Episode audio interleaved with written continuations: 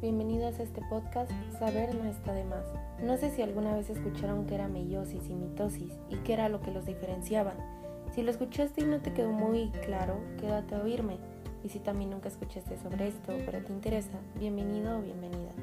En este episodio, como ya lo dije, hablaremos sobre las diferencias de la mitosis y meiosis. Primero dejemos muy en claro qué es la meiosis y qué es la mitosis, ¿no? La mitosis es un tipo de división celular que tiene lugar en las células somáticas, las cuales son todas aquellas que conforman tejidos u órganos. La mitosis es la división celular que realizan absolutamente todas las células de nuestro cuerpo, excepto las sexuales. Por si no les quedó muy claro, la mitosis eh, son células asexuales, entonces por eso este, nos dice que excepto las sexuales, porque las sexuales pertenecen a la meiosis. Pero bueno, no los voy a confundir. Por otra parte, la meiosis es el tipo de división celular que no sucede en las células somáticas, sino que tiene lugar en las células germinales, que son aquellas que generan los gametos o células sexuales, es decir, en los óvulos y espermatozoides. Ya saben que los óvulos son de las mujeres y los espermatozoides pues así decirlo, y para facilitarlo más. la mitosis, que fue, fue el primer tipo de división que surgió en la Tierra, fue hecho por bacterias y todo tipo de organismos unicelulares muy simples.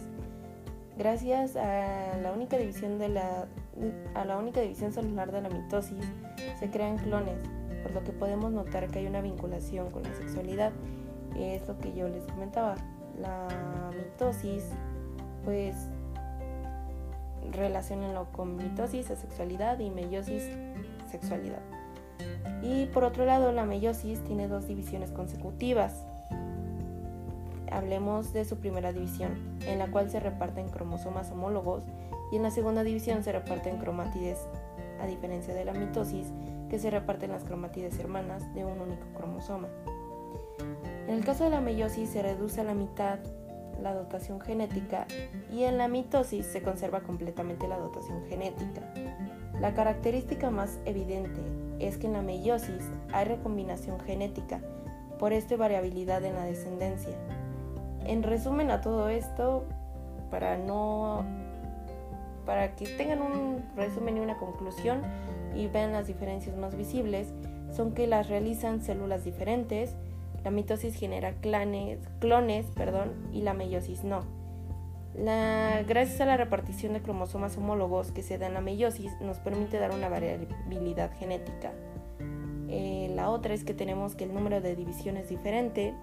Y por último y más obvio es que cada una tiene objetivos diferentes, o sea, propósitos y funciones y objetivos muy diferentes.